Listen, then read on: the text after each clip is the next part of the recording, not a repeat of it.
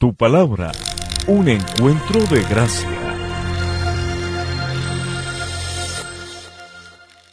Familia, bienvenidos a este tiempo especial donde vamos a estudiar juntos un poco más del tema de la palabra. Hoy quiero hacer un paréntesis en nuestro estudio expositivo acerca del libro de Gálatas para hablar sobre el relato de una convicción, una historia de vida que aparece en la palabra de Dios que seguramente nos va a enseñar mucho a ti y a mí, que nos va a ayudar a entender algunos de los aspectos del carácter de Dios. La Biblia está llena de historias maravillosas, de hombres y mujeres que estuvieron dispuestos a creerle a Dios, que estuvieron dispuestos a darle pasos de fe cuando Dios les habló y les mostró el camino por el cual ellos debían andar. También hay otros personajes que lamentablemente no escucharon la voz de Dios y tomaron la decisión de seguir su propio camino. Hay personajes de la Biblia que admiro mucho, como Abraham por su fe, por su disposición a obedecer a Dios. Cometió errores también, como también los cometió Jacob, como también los cometió David. Pero son de una u otra manera hombres que Dios usó para ayudarnos a nosotros y enseñarnos y, y de una u otra manera instruirnos en cómo mantenernos firmes en el camino. Hombres como Moisés, que en medio de todas las circunstancias y sus debilidades estuvo dispuesto siempre a buscar la presencia de Dios y fue un hombre muy misericordioso a pesar de todas las circunstancias difíciles que tuvo que enfrentar. un hombre como Noé.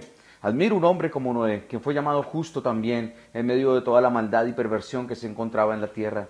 Y así vas a encontrar muchas historias de hombres y mujeres que son un ejemplo para nosotros también. Uno de mis personajes favoritos es el rey Josías, que te animo a que puedas mirar y estaremos hablando sobre él próximamente. Y hay muchas cosas que uno diría, Señor, eh, personajes de pronto como el rey eh, Saúl, que lamentablemente tomó decisiones equivocadas y de una u otra manera uno dice, Dios, qué triste que historias como las de él tuvieran que terminar así o como la historia de Caín también o unos cuantos más que tuvieron la oportunidad de hacer las cosas bien delante de Dios, pero tristemente tomaron decisiones equivocadas. Así que hoy vamos a hablar sobre un hombre también que me inspira, que me anima, que me ayuda a pensar que es posible mantenerse firme en la fe en medio de todas las circunstancias es un hombre llamado Mardoqueo. Es un hombre que encontramos en el libro de Esther. Y es una historia maravillosa que se narra en estos 10 capítulos de este libro. Hoy vamos a tratar de mirar algunos textos que son de una u otra manera eh, importantes para poder entender la historia. Es una historia que nace en el imperio persa. Este imperio persa era gobernado por el rey Jerjes, un hombre como la mayoría de los reyes en la época cruel,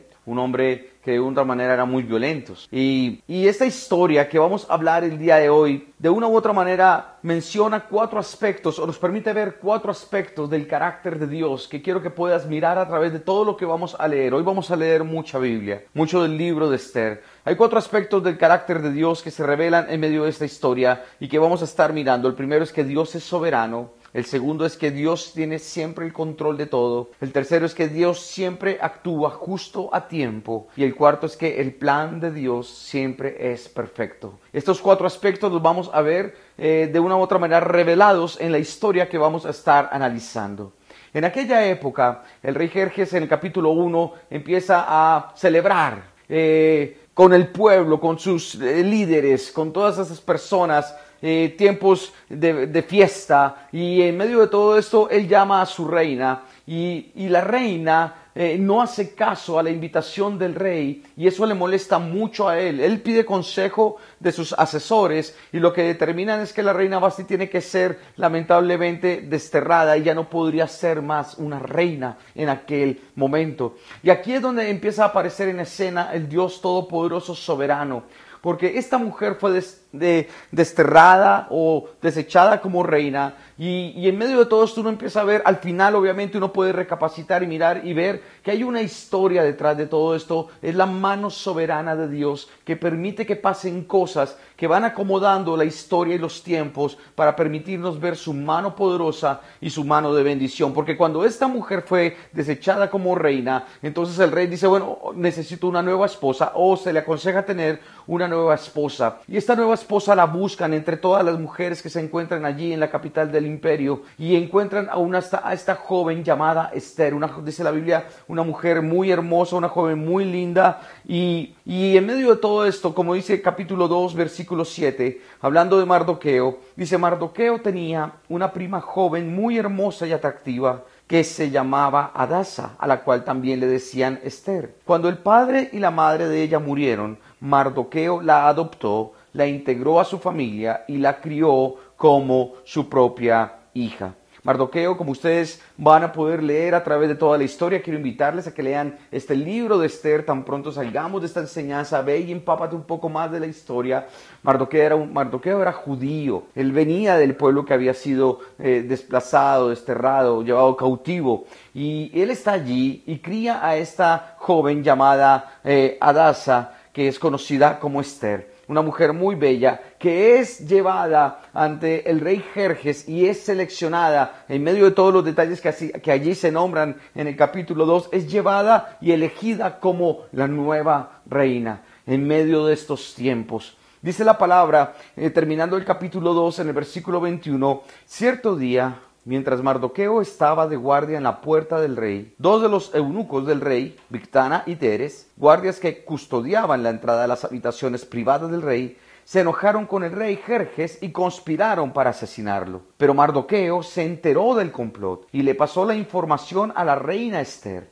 Entonces ella se lo contó al rey y le dio el crédito a Mardoqueo por la noticia. Cuando se hizo la investigación y se confirmó que lo que decía Mardoqueo era cierto, los dos hombres fueron atravesados con un poste afilado. Ay, ay, ay. Todo el suceso, mira lo que dice la palabra y lo resalto, todo el suceso quedó registrado en el libro de la historia del reinado del rey Jerjes. Quedó allí escrito, quedó plasmado. ¿Y por qué hago eh, mención de este punto? Porque más adelante veremos la importancia de la soberanía de Dios en medio de todas las cosas y el saber que Dios está en control de todo y permite todo nos lleva a entender que siempre hay un propósito. ¿Ok? Dice la palabra en el capítulo 3, en el versículo 1 y 2. Tiempo después, el rey Jerjes ascendió a Amán. Aquí entra en escena un nuevo personaje. Hemos hablado del rey Jerjes, hemos hablado de Mardoqueo, hemos hablado de Esther, y aquí entra en escena ahora Amán, que dice la Biblia era hijo de Amedata el Agegeo, lo puso por encima de todos los demás nobles y lo convirtió en el funcionario más poderoso del imperio, dice la palabra de Dios. Todos los funcionarios, oído a esto, del rey se inclinaban ante Amán en señal de respeto cada vez que él pasaba, porque el rey lo había ordenado, pero excepto Mardoqueo, que él se negó a inclinarse ante él o a rendirle homenaje. Entonces, ¿qué pasaba con Amán? Amán había sido colocado en un lugar de eminencia por el rey Jerjes, y cuando él pasaba todos se postraban menos Mardoqueo. La historia dice que esto le molestaba profundamente, profundamente Amán. Y entonces Amán estaba tan molesto que se dio cuenta también que él, que Mardoqueo era judío. Y entonces en algún momento va y le hace una propuesta al rey Jerjes y dice, ¿sabes qué? Mira, hay un pueblo que no toma en cuenta tus órdenes, que, que, viven como si no estuvieran bajo el imperio, que lamentablemente viven con sus propias leyes, que es como si fuera una isla, y Mardoqueo y este pueblo judío está haciendo daño realmente a tu, a tu reinado. Y entonces dice, pero ¿cómo es esto posible? Entonces dice la palabra más adelante, en el versículo 13, que se enviaron comunicados a todas las provincias del imperio mediante mensajeros veloces con orden de matar, masacrar y aniquilar a todos los judíos jóvenes y ancianos, incluso las mujeres y los niños, en un solo día. El plan estaba programado para el 7 de marzo del año siguiente. las pertenencias de los judíos serían entregadas a los que los mataran. Y aquí nos encontramos aproximadamente en el mes de abril. La matanza sería en el mes de marzo. Entonces se da la orden y se van todos los mensajeros a las diferentes provincias para que entonces esto se cumpla como una ley. Allí entra en escena este Amán que tiene un corazón de verdad en contra del pueblo de Dios, en contra de Mardoqueo motivado por la envidia, motivado por la ira, motivado lamentablemente por que esa sed de poder no le hacía rechazar a Mardoqueo por el hecho de que él no se postraba allí. Y es interesante cómo en la vida es posible que tú y yo nos encontremos con personajes que por cualquier razón o por cualquier motivo quieran hacernos daño. Es posible que esto ocurra.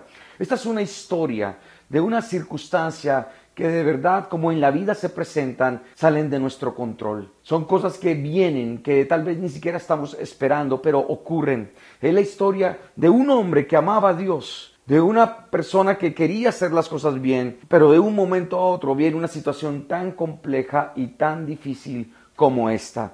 No se dice la razón por la cual Mardoqueo no se postraba ante Amán. Algunos eruditos plantean que era tal vez por ese mismo mandato que Dios daba de no debes postrarte ante nadie. Posiblemente lo hacía ante el rey por respeto a la autoridad, pero ya cuando aparece este hombre en escena, él realmente no tiene por qué. Obviamente hay una historia también en medio de todas estas circunstancias, porque se plantea que Amán era un descendiente de los amalecitas que lamentablemente hicieron mucho daño al pueblo de Israel. Entonces, no sabemos la razón, pero podemos de una u otra manera concluir que habían cosas en el corazón de Marroqueo que lo llevaban a él a mantenerse una convicción de mantener su vida o su lealtad a Dios y de una u otra manera no permitir que él fuera a cumplir con algo que iba en contra de lo que Dios quería. Pero esto trajo consecuencias. Trajo consecuencias a su vida. Trajo consecuencias no solamente a su vida, sino también a la vida de todo un pueblo. El pueblo judío, el pueblo de Israel en aquel momento. Dice la Biblia en el capítulo 4, tú puedes ir mirando, puedes ir revisando, puedes ir estudiando. Dice la Biblia que a medida que la noticia del decreto real, ese decreto que determinaba que todo el pueblo judío tenía que ser exterminado, a medida que la noticia del decreto real llegaba a todas las provincias, había más duelo entre los judíos. ¿Puedes imaginarte ese momento?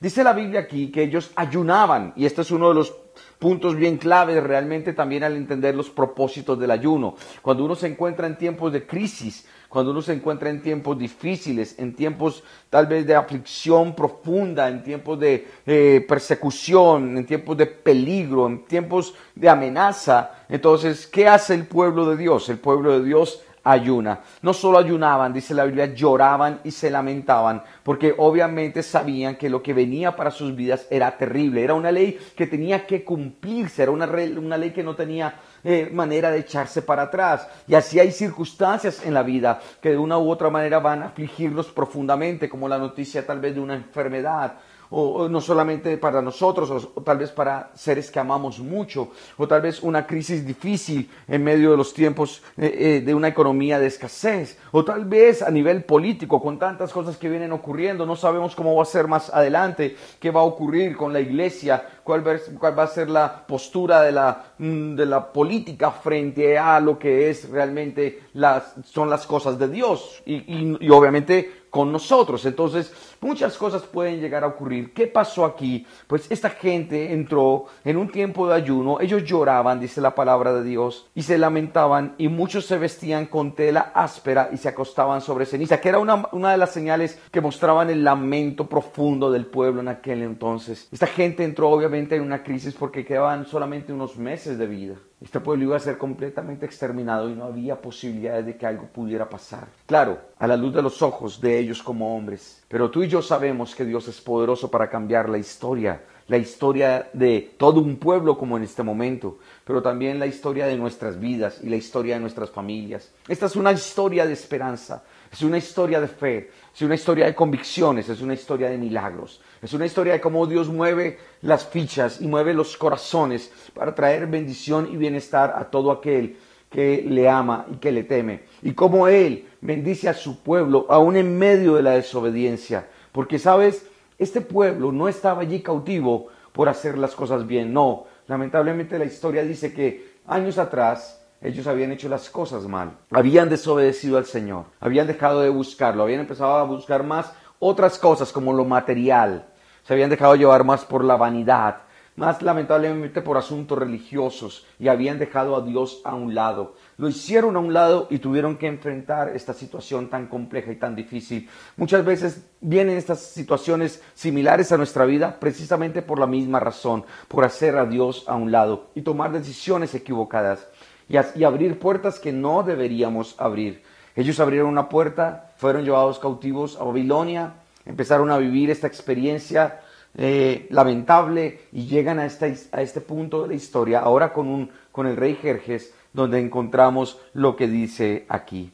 Más adelante, en el mismo capítulo 4, en el versículo 13, dice la Biblia que Mardoqueo, después de haber hablado con Esther, porque le envió la noticia a Esther. Le dijo, mira Esther, está pasando esta situación. Esther estaba muy preocupada, no sabía qué pasaba con Mardoqueo porque él llegó a la puerta del palacio y, obviamente pues con toda esta señal de lamento, ella pues muy triste, muy afligida. ¿Qué es lo que ocurre? Tan pronto ella se entera y dice, pero, pero yo qué puedo hacer? Yo no, no está en mis manos, el rey no me ha mandado llamar y mi vida corre peligro porque si yo voy delante del rey, tú puedes leer todo esto con más detalle. Yo obviamente estoy saltando muchas cosas de la historia, pero tú puedes ir y leer detenidamente cada aspecto. Y ella dice, pero yo, yo no puedo, o sea, esto está peligrando mi vida. Si, si el rey no me invita a pasar, si el rey no me llama, entonces lo más probable es que yo tenga que morir en el momento. Y Mardoqueo, dice la historia, se queda reflexivo, pensando acerca de este momento y le da una respuesta que para mí es uno de los, de los textos bíblicos tal vez que más me confrontan en mi vida, que es un texto de verdad que, que es increíble porque habla de todo esto que mencionábamos al principio, la soberanía de Dios, este carácter del Padre de tener el control de todas las cosas, de saber que hay un tiempo para cada cosa, que las cosas no suceden porque sí, que Dios de verdad tiene un plan y un propósito con cada momento de nuestra vida, con los buenos tiempos y también con los malos tiempos. Dios celebró que Esther pudiera estar en este lugar de eminencia como esposa del rey. Pero dice aquí la palabra en el libro de Esther capítulo 4 que Mardoqueo en el versículo 13 le envió la siguiente respuesta a Esther y le dice así, no te creas que por estar en el palacio escaparás cuando todos los demás judíos sean asesinados. Si te quedas callada en un momento como este, el alivio y la liberación para los judíos surgirán de algún otro lado. Pero tú y tus parientes morirán. ¿Quién sabe? Mira, esta, esta frase es poderosa. ¿Quién sabe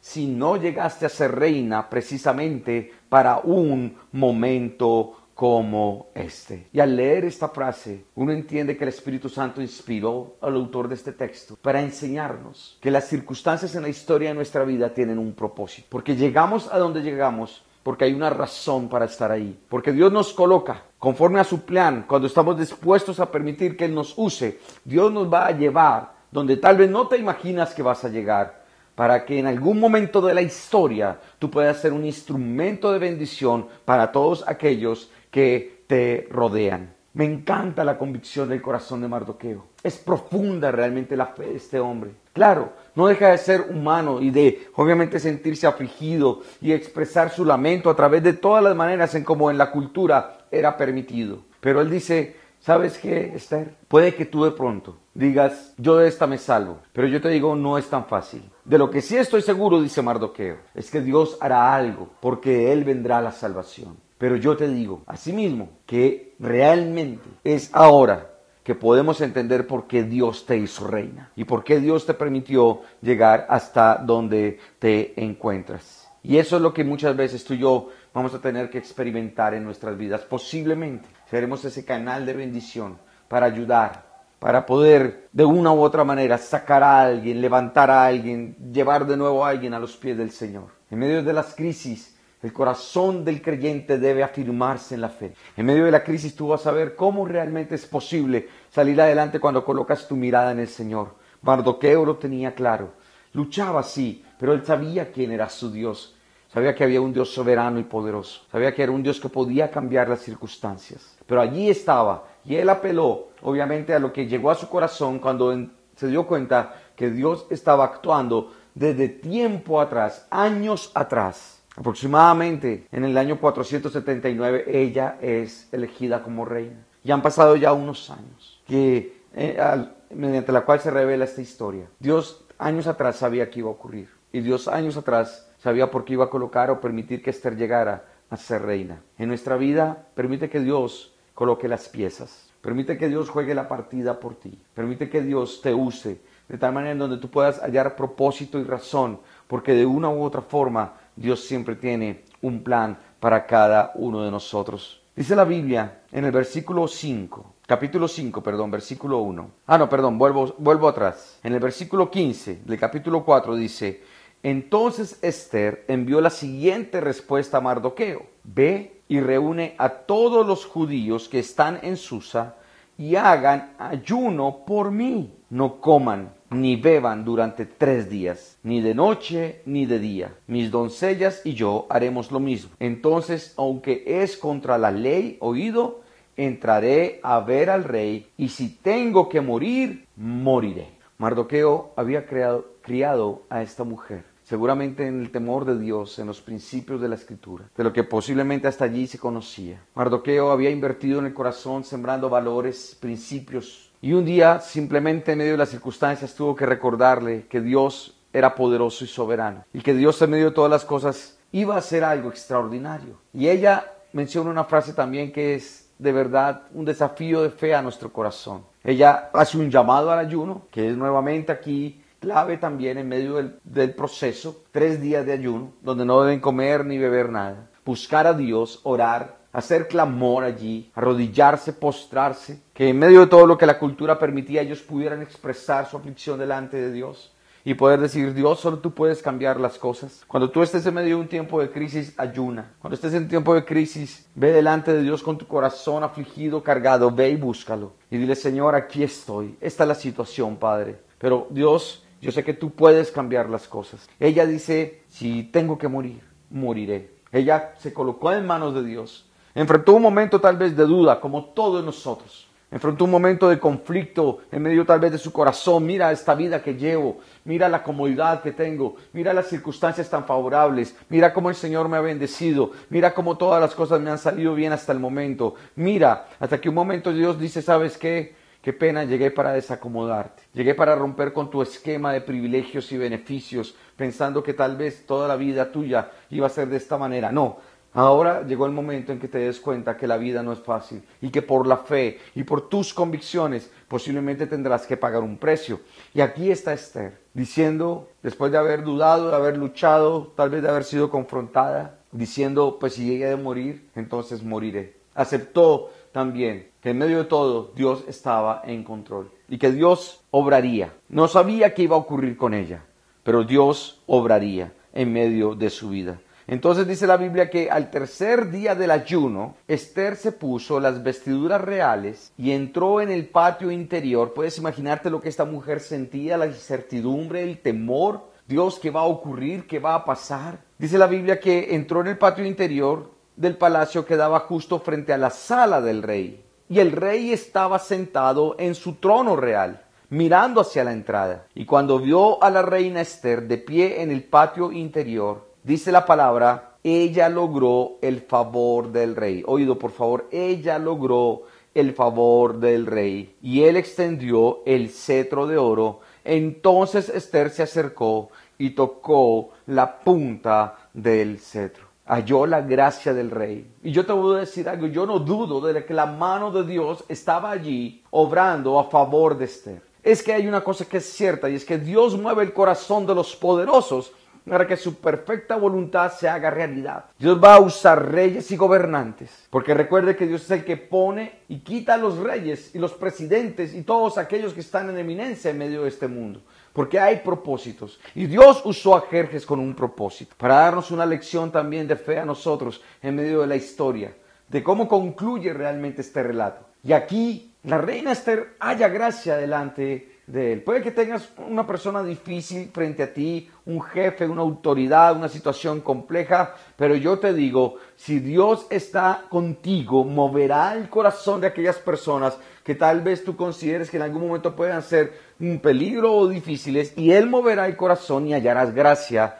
delante de ellos. Dice la palabra que cuando nuestro corazón está en rectitud delante de Dios, aún a nuestros enemigos, dice el Señor, nos hace estar en paz con ellos. Eso es, eso es de verdad una bendición maravillosa. Y entonces aquí empieza otra parte del relato de esta historia maravillosa. En el capítulo 6 se narra que una noche el rey no podía dormir. Ya Esther había hablado con el rey y le había dicho que tenía una petición especial, que quería invitar a el rey y a Amán a compartir un espacio, un encuentro, un banquete inmediatamente y que luego también entonces luego quería que volvieran y, tuvieran este espacio también. Pero dice la Biblia que esa noche el rey no podía dormir y entonces ordenó a un asistente que le trajera el libro de la historia de su reino para que se lo leyeran. En los registros descubrió el relato de cuando Mardoqueo informó del complot que dos de los eunucos que cuidaban la puerta de las habitaciones privadas habían tramado para asesinar al rey Jerjes. ¿Recuerda lo que hablamos en el capítulo 2? Tiempo atrás había ocurrido algo soberano también de parte del Señor. Y entonces el rey en ese instante dice, mira, este hombre, ¿qué se hizo? ¿Cómo se le benefició? ¿Cómo se le recompensó? No, no hubo nada. Simplemente él estuvo allí, te libró de la muerte, pero no, de ninguna manera se le recompensó. Entonces tiene un encuentro con Amán y le pregunta a Amán, ¿qué debería hacer con un hombre para darle honra? Amán pensando que estaba hablando de él. ¿Qué debería hacer con un hombre? Y, él, y, Amán le relata qué debería hacer y entonces el rey le dice, ¿sabes qué? Este hombre es Mardoqueo, haz lo que tú estás diciendo, hazlo con él. Y esto impactó tanto a Amán, causó mucho más la furia, pero allí en ese momento también él llega a su casa, Amán llega a su casa, habla con su esposa, habla con personas a su alrededor sabe que tenga cuidado. Ahí intentaron advertirle, porque si usted está haciendo esto en contra de los judíos, usted no va a prosperar en este asunto, al contrario, va a salir muy perjudicado. Pero ya ni modo, ya lo que estaba escrito, estaba escrito y lo que iba a pasar, iba a pasar. La Biblia dice en el capítulo siguiente, en el capítulo 7, que la reina Esther, después de que el rey le pregunta, ¿qué es lo que tú realmente quieres? Después de que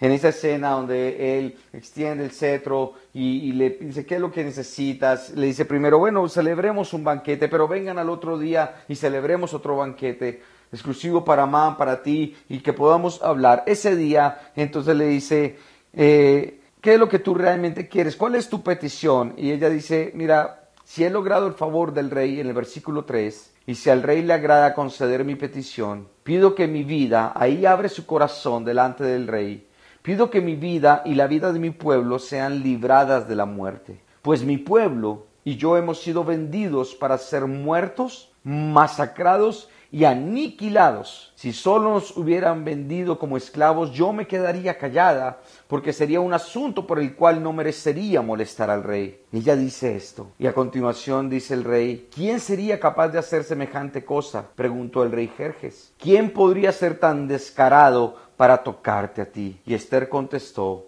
este malvado Amán es nuestro adversario y nuestro enemigo. Y Amán se puso pálido de miedo delante del rey y de la reina. Y dice la palabra de Dios que inmediatamente el rey manda a acabar con Amán. Amán había preparado una vara para poder matar a Mardoqueo y con esa misma vara, un poste realmente. Dice la historia que era de 23 metros. Con ese mismo poste atravesaron a Amán. Y ahí donde uno dice, Dios, ten misericordia de nuestros enemigos también. Porque hay una cosa que es cierta y que uno ve a través del relato de la palabra del Señor. Y es que Dios guarde a todos aquellos que intentan hacer daño a su pueblo, a su iglesia, al pueblo de Israel. Que Dios guarde a todos aquellos que quieren maldecir o maldecirnos. Que Dios guarde y tenga misericordia de aquellos que quieran acercarnos con la intención de hacernos daño. Que Dios tenga misericordia porque no saben lo que esperan, lo que les espera a ellos. No saben lo que van a tener que enfrentar tal vez en algún momento. Porque si no se arrepienten de su maldad,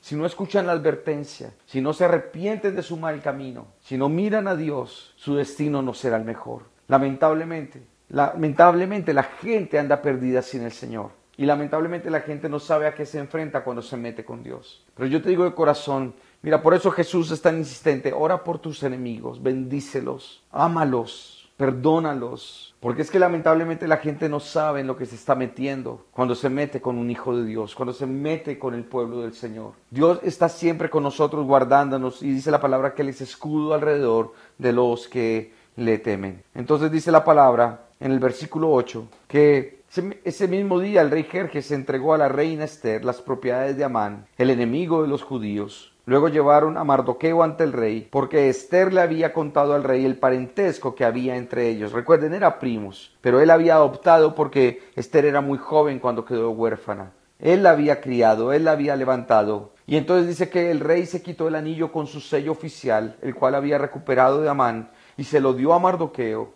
Y Esther nombró a Mardoqueo como encargado de las propiedades de Amán. Luego Esther volvió a presentarse ante el rey cayó a sus pies y le suplicó con lágrimas que detuviera el plan siniestro que Amán el agegeo había conspirado contra los judíos. Nuevamente el rey extendió su cetro de oro hacia Esther. Nuevamente la gracia de Dios estuvo allí. De modo que ella se levantó y permaneció de pie delante de él, porque Dios movió el corazón de este hombre. Y Esther dijo, si al rey le place, y yo he logrado su favor, y si al rey le parece correcto, y yo le resulto agradable, que se emita un decreto que anule las órdenes de Amán, quien ordenó la destrucción de los judíos en todas las provincias del rey. Pues, ¿cómo podría soportar ver a mi pueblo y a mi familia ser masacrados y destruidos. Entonces la historia continúa. Lo que ocurre a continuación es algo maravilloso porque es ver la gracia de Dios también. El rey dice, mira, sabes, ninguna ley, ningún decreto se puede echar para atrás, pero podemos hacer uno nuevo. Y es que la orden era que todo el pueblo tenía que ser exterminado, pero ahora la orden será que los judíos podrán unirse, podrán armarse y podrán defenderse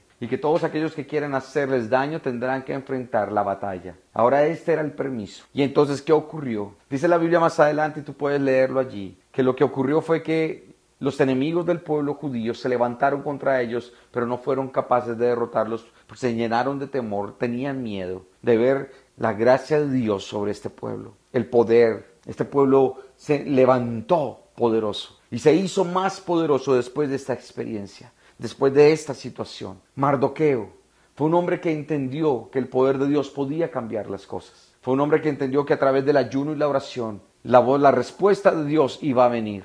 Y movió el corazón de Esther a que también buscara la voluntad de Dios. Y después de un ayuno de tres días, algo maravilloso ocurrió. En la vida, como les dije hace un momento, vamos a encontrarnos con situaciones muy complejas, con personas que pueden hacernos o quieren hacernos mucho daño, con personas que quieren destruirnos, porque lamentablemente cuando hay un corazón de maldad, esto puede ocurrir. Tal vez tú ya has tenido esta clase de experiencias y sabes lo duro que es. Tal vez tú entiendes perfectamente lo que sintieron Masroqueo, Esther y todo el pueblo judío en medio de esta situación. Pero asimismo también te das cuenta de que Dios es poderoso para cambiar las cosas.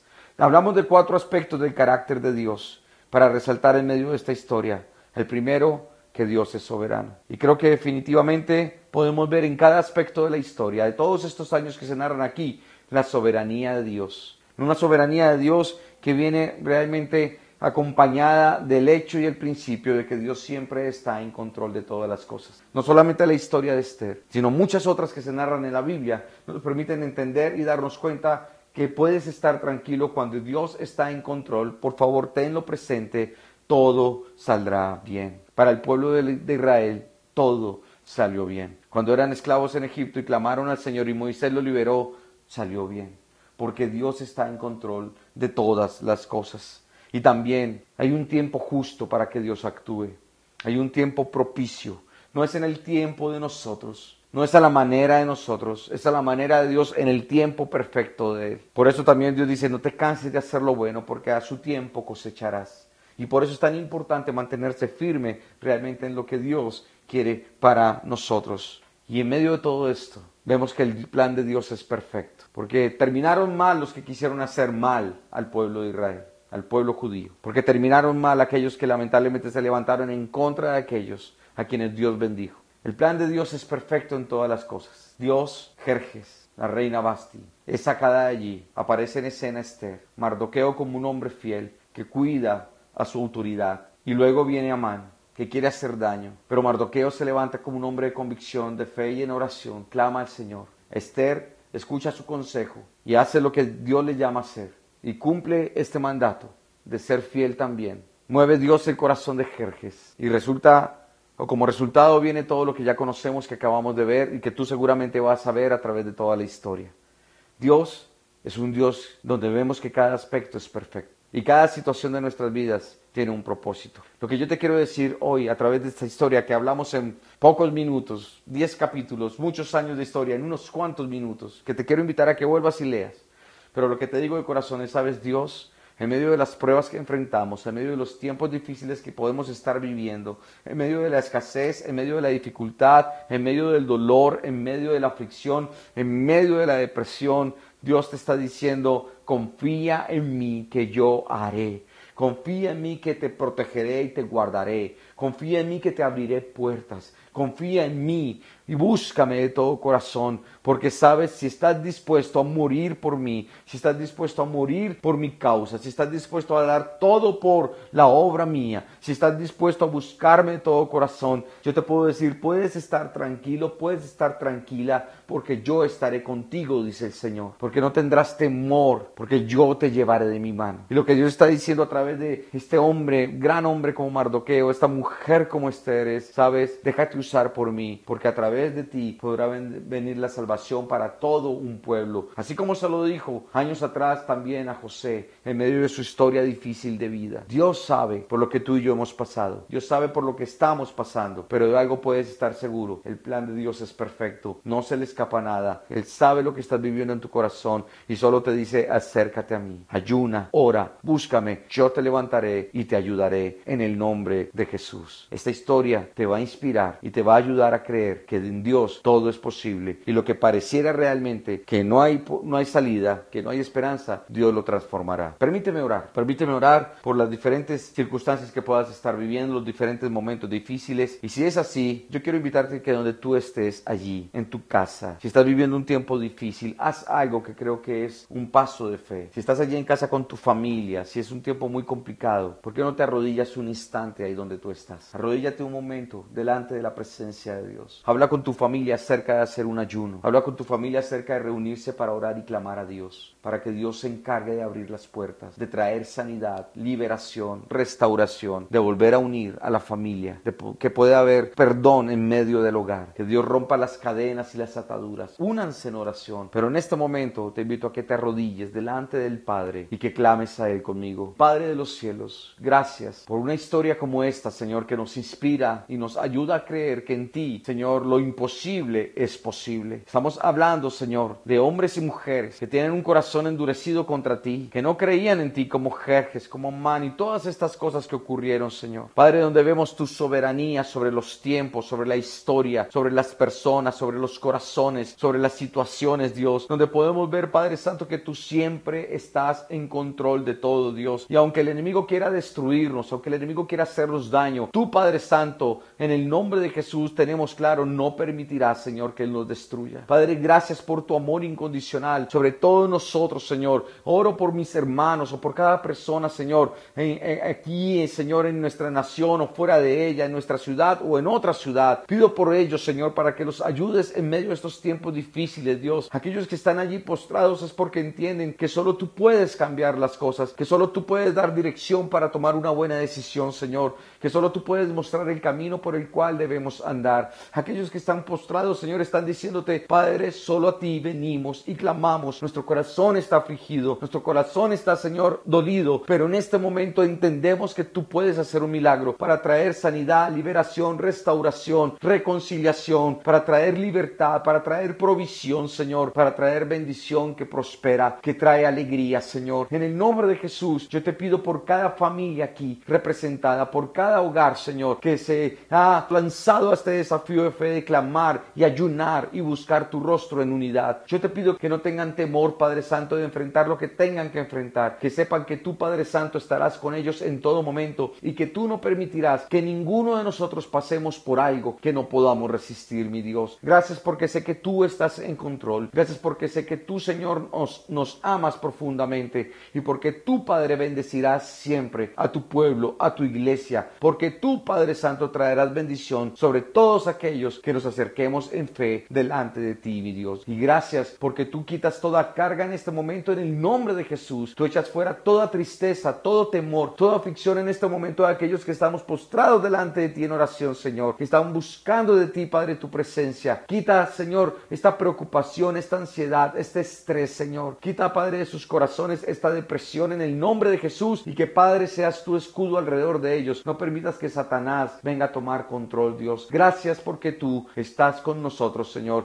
Y si tú estás con nosotros, ¿quién contra nosotros, Dios? Gracias porque sabemos que tú eres bueno y porque tú nos has dado la victoria. A ti sea toda la gloria y todo el honor por los siglos de los siglos. Amén y amén.